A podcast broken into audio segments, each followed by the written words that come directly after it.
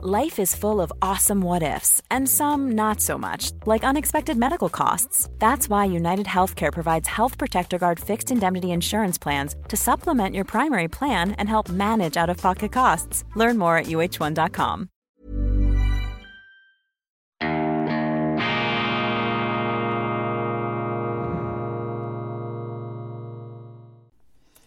Grüezi miteinander. Ganz herzlich willkommen, meine sehr verehrten Damen und Herren, aus nah und ganz fern bei Weltwoche Daily. Die andere Sicht, die wirklich andere Sicht von der Rückseite unseres Planeten, gewissermaßen von Europa aus betrachtet, unabhängig, kritisch, gut gelaunt. Das ist die internationale Ausgabe mit spezieller Abzirkelung auf unsere Freunde, vor allem in Deutschland und in Österreich. Ich begrüße Sie herzlichst am Mittwoch, dem 9. November 2022 im Rahmen einer Parlaments- Reise zur Förderung des Freihandels und der besseren Zusammenarbeit, der friedlichen Koexistenz, bewege ich mich derzeit bis Ende Woche noch in Japan. Viele interessante Kontakte, viele interessante Erkenntnisse und in der heutigen verrückten, durch Schützengräben, Konflikte und eingebildete Großkriegsfronten geprägten Zeit sind solche Kontakte meines Erachtens wichtig, dass man eben merkt, Freihandel eine ganz entscheidende Qualität, die Voraussetzung unseres Wohlstands. Das muss ich einem deutschen, einem europäischen Publikum ja nicht erzählen. Aber auch Japan, eine Wirtschaftssupermacht. Und ich weiß nicht, ob Ihnen bewusst ist, dass die Schicksale von Japan und Deutschland auf eine interessante Weise miteinander immer wieder in Berührung kamen. Im 19. Jahrhundert war Japan noch ein Feudalstaat, die Shogune, die Fürsten und die Samurai haben sich das Land da aufgeteilt, darüber wachte wie eine Art Papst der Kaiser mit einer unglaublich langen Tradition, die da also wirklich Jahrhunderte äh, zurückreicht. Und äh, dieses Japan, dieses von der Außenwelt abgekapselte Japan, ist von den Westlern mit Kanonenbooten gewaltsam aufgeknackt worden. Und dies hat bei den Japanern eine Identitätskrise ausgelöst. Sie haben gesagt, ja, mit unseren Schwertern, mit unseren Rüstungen, mit unseren Samurai, mit unserer Feudalgesellschaft, da können wir diesen Kanonenbooten, diesen westlichen Kolonialisten nicht beikommen. Wir müssen aufhören, uns abzuschotten. Wir müssen uns auf die Welt einlassen und dann haben sie das gemacht, was die Japaner immer wieder mit großem Erfolg geschafft haben. Sie haben Kundschafter, sie haben Scouts in die Welt hinausgeschickt, vor allem nach Europa. Und dort haben sie die wichtigsten Staatsverfassungen studiert. Die britische, konstitutionelle Monarchie mit einem starken Parlament und einem schwachen König, aber als Gegenstück auch die preußische mit einer stärkeren Monarchie und einem schwächeren Parlament. Und es gab dann eine Diskussion, es gab die Britenfraktion und es gab die Preußenpartei und am Schluss haben sich die Preußen durchgesetzt und so hat sich Japan am Ende des 19. Jahrhunderts die preußische monarchische Staatsverfassung gegeben. Und ohne da jetzt äh, allzu sehr in die Details gehen zu können, ist es doch interessant, dass auch die Entwicklung Japans im Folgenden auf gespenstische Weise fast schon parallel verläuft mit der von Deutschland bis hin zum Zusammenbruch 1945. Und auch dann wieder interessante Übereinstimmungen.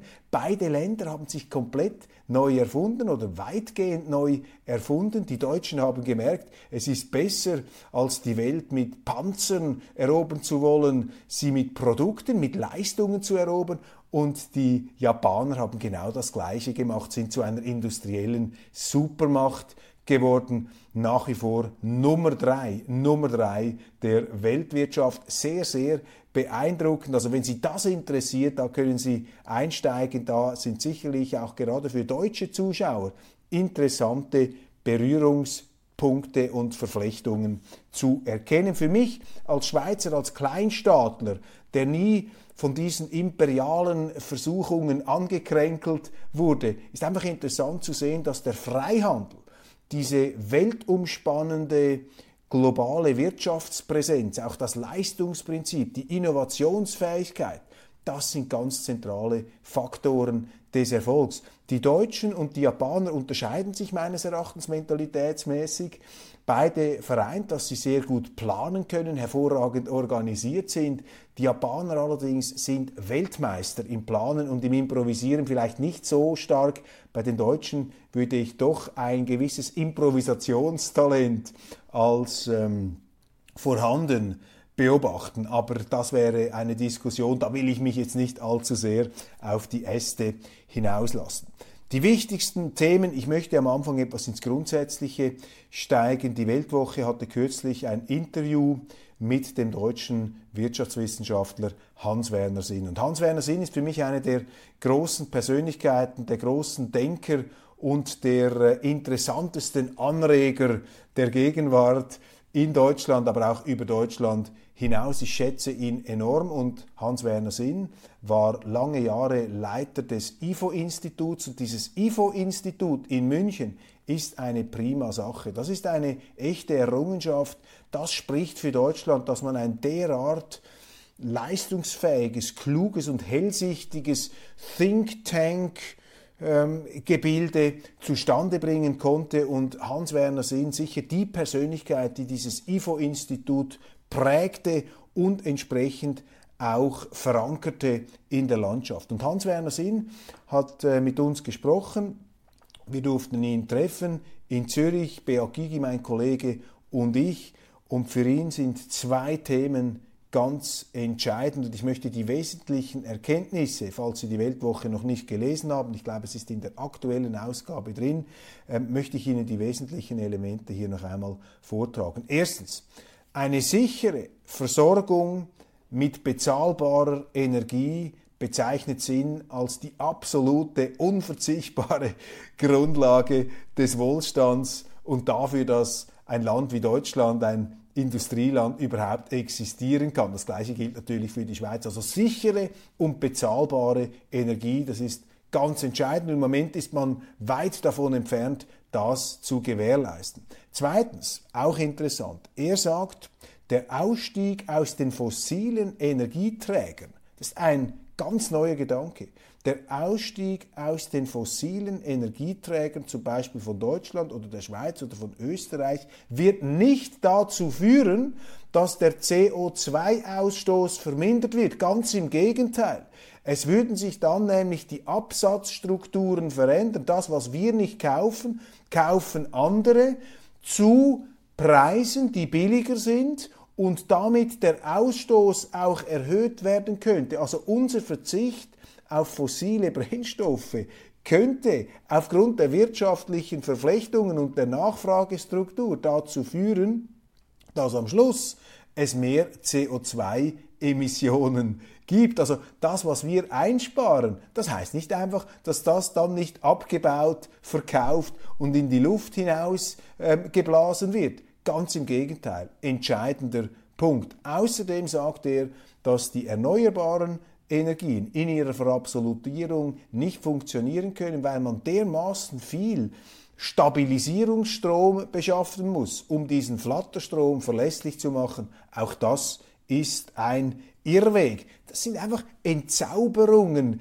des magischen Denkens, das wir jetzt erleben in der Energiepolitik. Und ohne das auszusprechen, geht aus den Gedanken von Hans-Werner Sinn natürlich hervor, dass Deutschland wie die Schweiz jetzt eine Person braucht, als verantwortlich politisch, um sicherzustellen, dass diese bezahlbare und eben äh, vorhandene Energie dann auch tatsächlich da ist. Und das muss absolut ideologiebefreit, ideologiebefreit vor sich gehen. Da kann man sich keinen ähm, religiös verbundenen erneuerbaren oder sonst wie gepolten Energiepolitiker vorstellen. Hier braucht es Pragmatismus, hier braucht es äh, Faktentreue, hier braucht es äh, keine Ideologie. Wir haben auch in der Schweiz viel zu viel Ideologie in der Energiepolitik drin. In der Schweiz haben wir jetzt eine Art Stromgeneral. Das ist äh, doch entschieden worden. Eine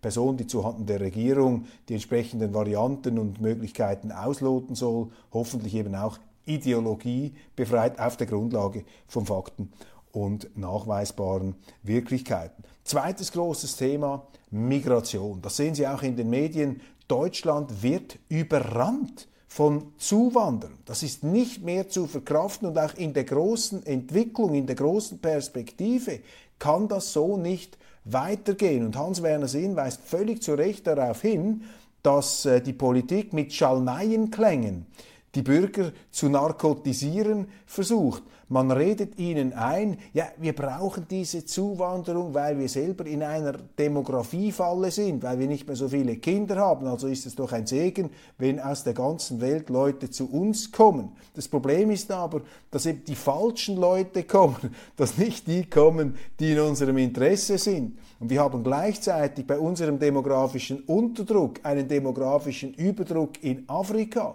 Und das wird nach Aussage von Hans-Werner Sinn dazu führen, dass Deutschland, dass Europa schlichtweg überrannt wird, dass wir das gar nicht mehr bewältigen können. Und auch da, die politischen Schlussfolgerungen müssen Sie selber ziehen. Aber das heißt, dass jetzt Politiker, und das ist eine ganz wichtige Priorität, die Energie ist eine wichtige Priorität und die Migrationsbändigung ist eine wichtige Priorität. Da brauchen Sie Politiker, die Gewähr dafür bieten, dass man die Migration faktisch stoppt. Dass man nur noch die Leute nimmt, die im Interesse des Landes liegen und auch jene Asylbewerber, die auch wirklich Asyl verdienen und nicht einfach alles in den Asyltopf schmeißt um dann ein Chaos herbeizuführen, das schon einmal 2015 offenkundig geworden ist. Und ich vermute, ich bin sicher, dass in Deutschland die Parteien, die Politiker in Zukunft gewinnen werden, die dieses Migrationsthema ernst nehmen und die auch den Mut haben, gegen die Medien und gegen die Gutmenschen zu sagen, Entschuldigung, wir haben eine Rechtsordnung, die Migration muss in geordnete Bahnen gelenkt werden. Das heißt, wir brauchen faktisch einen Migrationsstopp gegen die illegale Migration, die weit über 90 Prozent der Migration ausmacht. Das ist derzeit in der deutschen Öffentlichkeit fast verboten, es auszusprechen. Ich habe es in Fernsehtalkshows auch schon erlebt. Wenn man das sagt, das sind Erfahrungswerte aus der Schweiz, dann fahren Ihnen die Journalisten über äh, das Maul. Das wird nicht äh, akzeptiert, das möchte man nicht hören. Das entspricht äh, aus Gründen, die wir jetzt nicht vertiefen müssen, äh, nicht dem Comment, nicht der Political Correctness. Aber hier äh, geht es nicht um Political Correctness, es geht einfach um eine richtige, nachhaltige Politik und das funktioniert nicht. Also Hans-Werner Sinn hier mit gewohntem Klarblick, es braucht da Leute, die den Mut haben, die das Rückgrat haben, eine strenge Migrationspolitik zu machen. Übrigens Japan in diesem Zusammenhang wird auch äh, selten erwähnt. Life is full of what ifs. Some awesome, like what if AI could fold your laundry? And some well, less awesome, like what if you have unexpected medical costs? United Healthcare can help get you covered with Health Protector Guard fixed indemnity insurance plans They supplement your primary plan to help you manage out of pocket costs. No deductibles, no enrollment periods, and especially no more what ifs. Visit uh1.com to find the Health Protector Guard plan for you.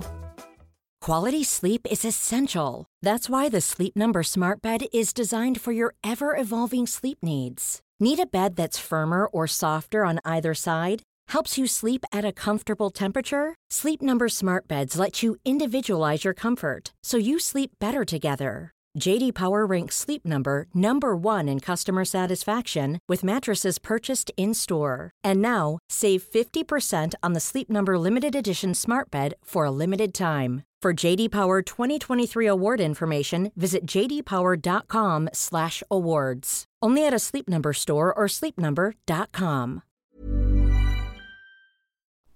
Japan ist ein Land, das für einen Europäer auf fast gespenstische Art und Weise aufgeräumt und wohlorganisiert wirkt. Ja, die Japaner sind eben Weltmeister der Vorbereitung, Weltmeister des Planens, des Organisierens, aber ich bin überzeugt, das hat auch damit zu tun, in den Straßen der Städte, zum Beispiel in Tokio, da finden Sie keinen Abfall, keine Verwahrlosung, dass da irgendetwas herumliegt. Gibt übrigens auch keine Abfallkübel, die da an den Straßenlaternen hängen.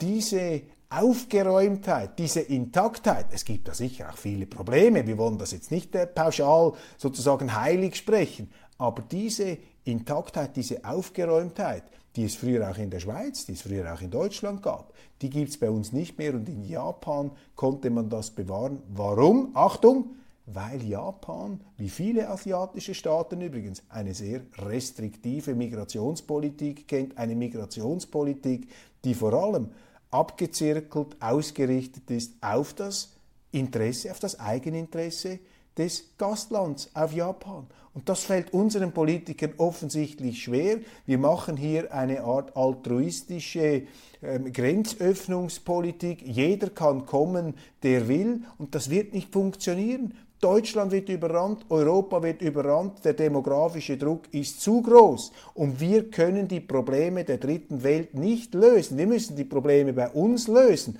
Und die dritte Welt, die afrikanischen Staaten, die müssen ihren demografischen Überdruck selber bewältigen. Sie können nicht einfach die Menschen exportieren nach Europa. Das funktioniert nicht. Das muss man aussprechen und da muss man es in der Praxis umsetzen. Das hat nichts mit Ausländerfeindlichkeit zu tun. Das ist einfach eine verantwortungsvolle Politik. Es geht ums richtige Maß. Es geht um Maßhalten. Und die Forderung jetzt muss lauten, Migrationsstopp gegen illegale Migration. Wir wollen keine illegale Migration in die Gefängnisse, in die Sozialwerke, in die Arbeitslosigkeit. Das verkraften unsere Staaten nicht, erst recht nicht in Zeiten unsicherer Energieversorgungen und äh, eskalationsgefährdeter Kriege, wie zum Beispiel jenem in der Ukraine. Von dort gibt es allerdings Lichtblicke zu vermelden. Immer mehr prominente Stimmen fordern Verhandlungen. Dafür wurden sie ja noch bis vor kurzem angeprangert. Wer vor ein paar Monaten wie ich Verhandlungen geführt hat, äh, gefordert hat, die Beendigung dieses äh, Gemetzels auf dem äh, Verhandlungsweg, auf dem politischen Weg, selbstverständlich müsse man auch mit den Russen sprechen, die legitimen Interessen anerkennen, dann wurde man da als heimlicher oder offensichtlicher Stiefelknecht des Kreml aufs heftigste verunglimpft allmählich setzt sich dieser Ansatz durch, was auch nicht viel Fantasie braucht. Natürlich muss der Krieg auf dem Verhandlungsweg beendet werden. Jeder Krieg, der nicht mit der totalen Auslöschung einer Seite endet, mit der totalen Kapitulation und einem riesigen Berg an Opfern und Leichen, jeder Krieg wird früher oder später auf dem Verhandlungsweg beendet. Der Krieg gilt als Fortsetzung der Politik mit anderen Mitteln. Und die Politik ist natürlich auch die Fortsetzung des Kriegs mit anderen, mit zivilen Mitteln. Und äh, die Forderung kann ja nur darin bestehen, dass man möglichst schnell auf den Verhandlungsweg kommt. Das ist offensichtlich, wir sehen es in der Politik, es gibt immer mehr Stimmen, die Leute, Sie, äh, die normalen Bürger, die sind sowieso schon längstens der Auffassung, das äh, können wir uns gar nicht leisten, das ist der falsche Weg, das bringt nichts hier jetzt die ganze Welt, Europa in Brand zu stecken, wegen dieses äh, Konflikts um eine ehemalige Sowjetrepublik, die natürlich alles Recht hat, sich zu verteidigen und alles zu probieren. Aber man muss da die Kirche im Dorf lassen und man muss jetzt darauf einwirken, dass die auf dem Verhandlungsweg zusammenkommen. Interessant in diesem Zusammenhang, dass allerdings die deutschen Journalisten gar keine Freude an dieser Perspektive haben. In der Süddeutschen Zeitung schreibt Stefan Cornelius, ein prominenter Autor, er sagt, also die Ukrainer dürfen sich jetzt auf keinen Fall vorschreiben lassen, den Krieg nun plötzlich beenden zu müssen.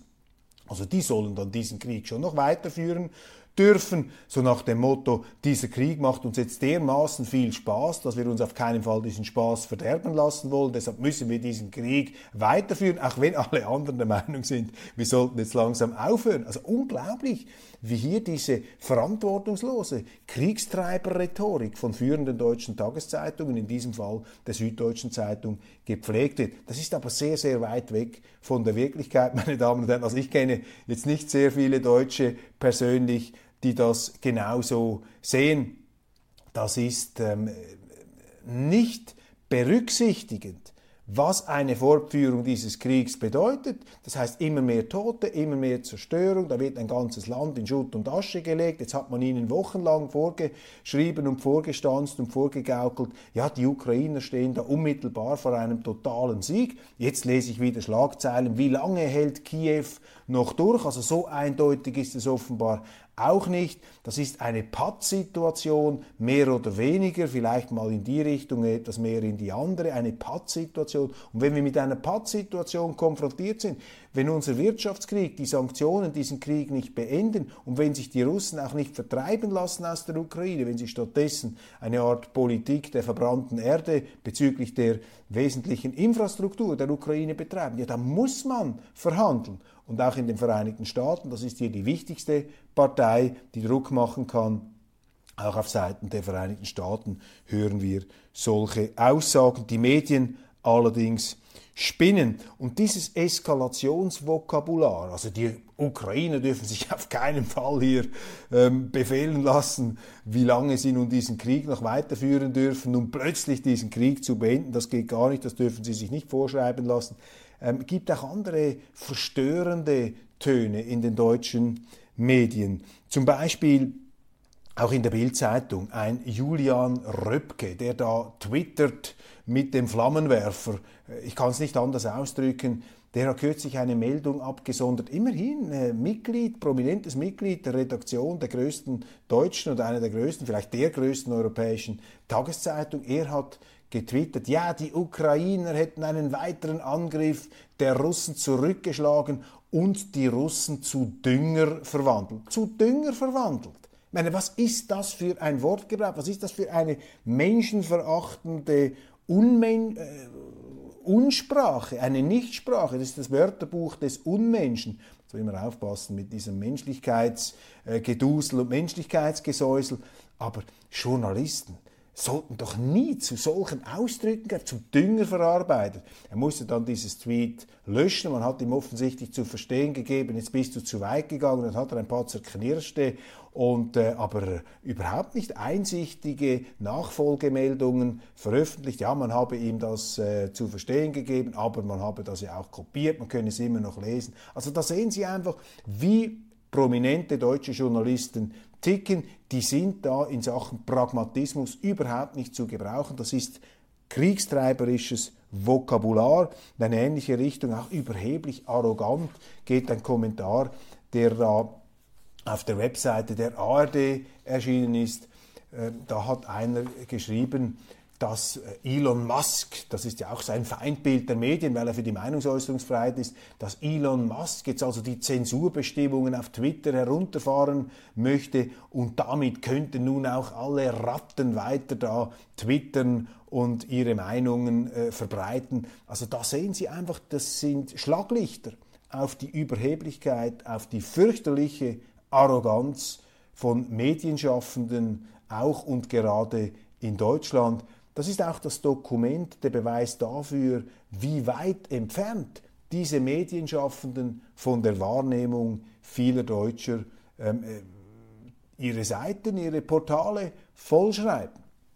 Komplett abgehoben, total arrogant bis hin zur unmenschlich Besserverdiener zur Kasse bitten, der erstaunliche Sinneswandel der Wirtschaftsweise, das ist doch eine interessante Schlagzeile, um Entlastungspakete zu finanzieren, ändern die Wirtschaftsweisen ihren Kurs. Sie schlagen einen Energiesoli für Besserverdienende vor, eine Erhöhung des Spitzensteuersatzes und die Verschiebung des Ausgleichs der kalten Progression. Prominenter Widerspruch folgt prompt. Der deutsche Sozial- und Interventionsstaat ist ja für einen Außenstehenden kaum mehr zu überblicken. Mit Marktwirtschaft hat das nur noch sehr, sehr bedingt etwas zu tun. In der Energie geht es nicht darum, jetzt am System und an den Preisen herumzuschreiben, bei, herumzuschrauben. Bei der Energie geht es einfach darum, sicherzustellen, dass es in Deutschland ausreichend Energie zu bezahlbaren Preisen gibt. Das ist die Aufgabe ideologiefrei, nicht irgendeine Theo Technologie gegen die andere ausspielen, auch nicht diese religiöse Fixiertheit, diese Besessenheit geradezu auf die sogenannten Erneuerbaren, das sind Zeichen eben einer ideologischen Übersteuerung. Deutschland ist noch nicht an dem Punkt in der Politik, wo man sachlich über das Energieproblem diskutiert. Die Offensivfähigkeit der Ukrainer hat nachgelesen, nachgelassen. Das sind ähm, Schlagzeilen jetzt auch in den Medien hier. Militärexperten, die vor drei Wochen vermutlich noch das Gegenteil behauptet haben, sie sehen jetzt doch eben die Pattsituation. Ein weiterer Satz der äh, mahnen könnte, vielleicht doch den politischen Verhandlungsweg zu beschreiten. Immer mehr spricht für eine Kandidatur Trumps. Bei Redaktionsschluss dieser Ausgabe liegen die Resultate der Zwischenwahlen noch nicht vor. Wir halten sie dann morgen Donnerstag da auf dem laufenden. Zahl der Asylanträge steigt im Oktober sehr stark an. Ja, das große Thema Migration, das ist die Herausforderung in der Politik, in Deutschland ganz besonders, weil einem von Seiten der Medien, auch von Seiten der Mainstream-Parteien das freie Reden darüber, die Sachbezogenheit enorm erschwert wird. Da braucht es jetzt mutige Politiker, Politikerinnen mit Rückgrat, die sich getrauen, das Ding beim Namen zu nennen und zu sagen, Migrationsstopp gegen diese illegale Völkerwanderung, die wir nicht bewältigen können und wir können auch nicht bewältigen die demografischen Probleme der dritten Welt und Afrikas. Punkt. Das ist kein Skandal, ein intellektueller oder ein moralischer Skandal. Das ist Verantwortungsbewusstsein im Lichte von sonst unabsehbaren Konsequenzen. Meine Damen und Herren, das war's von Weltwoche Daily international aus Tokio, aus Japan. Wir äh, werden jetzt dann nach Osaka weiterfahren und ich hoffe, dass ich auch dort über die nötigen Verbindungsmöglichkeiten verfüge, damit ich Ihnen am Donnerstag nicht nur die Resultate der Zwischenwahlen vorstellen kann, sondern auch hoffentlich die neue Weltwoche. Vielen herzlichen Dank für die Aufmerksamkeit. Bleiben Sie zuversichtlich. Es dreht immer in die vernünftige Richtung. Die Menschen sind lernfähig, die Menschen sind offen und die Menschen sind auch in der Lage, Katastrophen in Goldgruben zu verwandeln. Katastrophen, die sie sich selber eingebrockt haben. Aber es muss ja nicht immer eine Katastrophe her, damit wir etwas lernen. Alles Gute, einen wunderschönen Tag.